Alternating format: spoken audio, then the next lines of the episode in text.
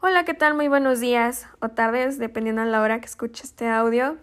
Me presento, mi nombre es Joana Contreras González del grupo 301 de la licenciatura en Derecho. El día de hoy voy a hablar acerca de los temas vistos en clase en cuanto a este parcial.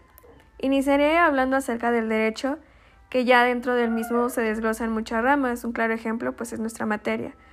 Asimismo, podríamos definir al derecho como un conjunto de reglas que impone la ley y que asimismo se encarga de cumplir guiar y hacer valer el comportamiento de cada uno de nosotros como personas. Y ya que les hablaba del derecho, que como les recalco, pues es el conjunto de reglas que regulan el comportamiento humano, también cabe mencionar que este forma parte de los elementos de la Constitución, así como también la política, que es la manera de ejercer el poder con la intención de resolver o minimizar el choque entre los intereses encontrados que se producen dentro de una sociedad así como el Estado, que pues si bien sabemos es el frente, el representante o más bien la persona que es conformada por toda una comunidad y que sobre todo está sentada sobre un territorio, que tiene un gobierno propio de sus acciones. De esta forma, el Estado, como ya lo habíamos visto antes, está compuesto por tres elementos, lo cual es su población, territorio y gobierno y en todo caso también la soberanía. Y ya que hace un momento les hablaba de la Constitución, es importante saber que la Constitución es nuestra máxima autoridad, creada con el fin de mantener el orden de las naciones, que está integrado por un conjunto de leyes fundamentales. La Constitución está integrada por dos partes, la cual es la democrática, que expone las garantías individuales donde se plasman los derechos de nosotros los mexicanos, y por otra parte la orgánica, que es la que dicta la forma en la que se debe organizar el país. Y dentro de, bueno, de esta forma la Constitución pues tiene distintas clasificaciones, así como la Constitución normativa, flexible, escrita, nominal, no escrita, impuestas, mm, semánticas, rígidas, otorgadas, entre muchísimas otras más. Y bueno, también hay que recordar que cuando hablamos del Estado, eh, pues hicimos mención que también estaba conformada de la soberanía. De esta forma, pues la soberanía es más y nada menos que la capacidad de regir las directrices políticas, económicas y administrativas de un determinado territorio. De esta manera, es el poder más elevado de una sociedad, como lo mencionaba. Dentro de esta se incluye la supremacía constitucional, que es aquella cualidad que posee únicamente la Constitución como norma jurídica. Y pues también retomando la soberanía, eh, hay que mencionarla como poder constituyente, que es aquella capacidad que tiene el pueblo de darse una organización política jurídica fundamental. Y como última parte, pues el poder constituyente es la voluntad originaria, soberana, suprema, que tiene como elementos el ser originario, que es aquel que cambia a la constitución de un Estado luego de una revolución y el derivado, que es aquel cuyo ejercicio está limitado por el mismo poder. De esta forma podemos mencionar que el poder constituyente es supremo, es extraordinario y es creado con el fin de todo el orden jurídico. A grandes rasgos, pues fue en sí a lo que vimos en, a lo largo de, de este semestre. Yo la verdad pues conforme pasa el tiempo y conforme vamos viendo distintos temas, pues aprendo más de, de la materia.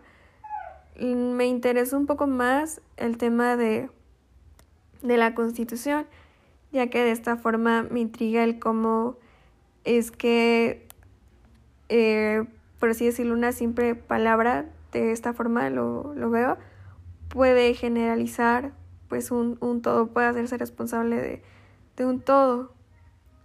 Y, y pues esa sería pues mi opinión. Yo le agradezco mucho por su atención y que tenga un muy buen día. Hasta luego.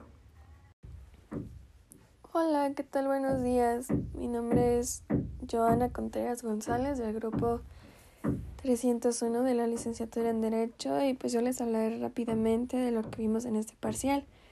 empezaré con el constitucionalismo, que si bien sabemos, pues la constitución es nuestra máxima autoridad por lo que el mismo constitucionalismo es la forma de organizar un Estado en base a una ley suprema Dentro de este van los antecedentes internacionales del mismo, en donde Grecia fue un estado independiente hasta 1830. Asimismo, Grecia estuvo bajo los designios del absolutismo más férreo. Las instituciones liberales de los textos de 1822, 1823 y 1827 eran demasiado avanzadas para funcionar en un país pobre y devastado por una larga guerra de la independencia. Por lo pronto, en Inglaterra fue un movimiento constitucionalista y tuvo un equilibrio de poderes. Lo de en los Estados Unidos de Norteamérica tuvo su división de poderes y poder judicial. Por lo pronto en España fue una monarquía constitucional moderada y hereditaria. Ahora bien, el desarrollo constitucional en México, en donde la independencia fue la consecuencia de un proceso político y social resuelto con las armas que puso fin al dominio español.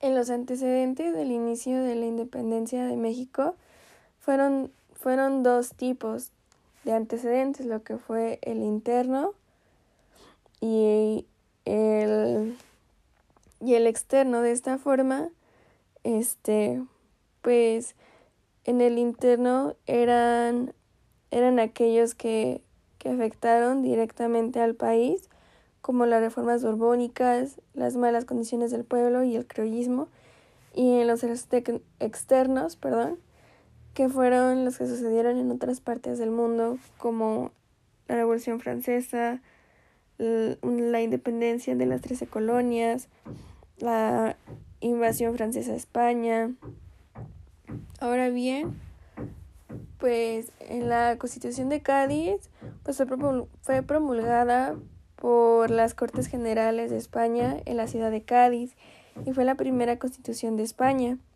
El propósito de esta constitución era establecer el Estado. Asimismo declaró que la soberanía residía en la nación y que ella pertenece al derecho de establecer sus leyes. Por otra parte, la Constitución de Apatzingán señala la igualdad que toda persona tiene ante la ley, la división de tres poderes, lo que es el ejecutivo, legislativo y judicial, y la soberanía del pueblo mexicano para establecer su forma de gobierno. La Constitución fue promulgada el 4 de octubre de 1824, planteada como un pacto entre los estados dividía la República en 19 estados y 5 territorios. Cada estado erigía su gobierno y Congreso. El gobierno se compondría de tres poderes, que eran los que habíamos mencionado, el Ejecutivo, el Legislativo y Judicial, y por senadores y diputados. En las siete leyes constitucionales, la primera ley hablaba sobre la ciudadanía y derechos, la segunda del Supremo Poder Conservador, en, la ley número 3 se indagó sobre el poder legislativo. En la cuarta correspondió al ejecutivo y la quinta al judicial y las dos últimas se refirieron al gobierno de las provincias y los departamentos y al final las maneras de reformar. Las bases orgánicas de 1853, el 12 de junio de 1843, se sancionaron las bases orgánicas de la República Mexicana y el 22 se publicaron. Asimismo, ahí reiteraron la independencia de la nación y la organización en República Centralista. Se conservó la división territorial establecida en 1836. 36, sí. Mm. La Constitución de 1857 significó la consolidación del proyecto de nación. Esta tenía como forma de gobierno un sistema democrático y federal. Además, sus estados fueron declarados como libres y soberanos y se reconoció así la división de poderes tripartita. En las bases orgánicas del imperio de Maximiliano de Habsburgo, eh, este imperio dependía de las tropas europeas, sobre todo francesas, para defenderse de la insurrección de los rebeldes republicanos encabezada por Benito Juárez y los miembros del Partido Liberal con apoyo de los Estados Unidos. En la Constitución de 1917, pues ha sido objeto de diversas reformas en materia de amparo y derechos humanos, y sin duda la mayor de ellas la efectuada el 10 de junio del 2011, por medio de la cual se constitucionaliza el término de derechos humanos y se otorga un rango prevalente a los tratados internacionales de la materia, con lo que se convierte en los mandatos imperativos que obligan a todas las autoridades a su observancia y garantía, con lo que con lo cual pues, se sientan las bases para el reforzamiento tanto del sistema jurisdiccional como, eh, como no jurisdiccional de los derechos humanos. Los medios de defensa de la Constitución, pues, eh, son los instrumentos jurídicos con los cuales se busca defender el orden constitucional creado por la Constitución Política de los Estados Unidos mexicanos. En las reformas constitucionales del 6 y 10 de junio del 2011, ambas reformas colocaron a las normas de derechos humanos establecidas en tratados internacionales en la cúspide del ordenamiento jurídico y fortalecieron la protección de los derechos humanos a través de distintos mecanismos de aplicación e interpretación de estas normas. En los principios constitucionales e internacionales de los derechos humanos, pues tenemos lo que es el principio de universalidad, que deviene del reconocimiento de la dignidad que tienen los miembros de la raza humana, sin distinción de nacionalidad, edad, credo, preferencias, sexo o cualquier otra. Está el principio indivisible, el principio de interdependencia que consiste en que todos los derechos humanos se encuentran vinculados íntimamente entre sí, el principio pro persona, el principio de, de interpretación, el principio de progresividad y pues el control de constitucionalidad y el control de convencionalidad, pues el control de convencionalidad es un principio articulado con estándares y reglas provenientes de sentencias de tribunales internacionales.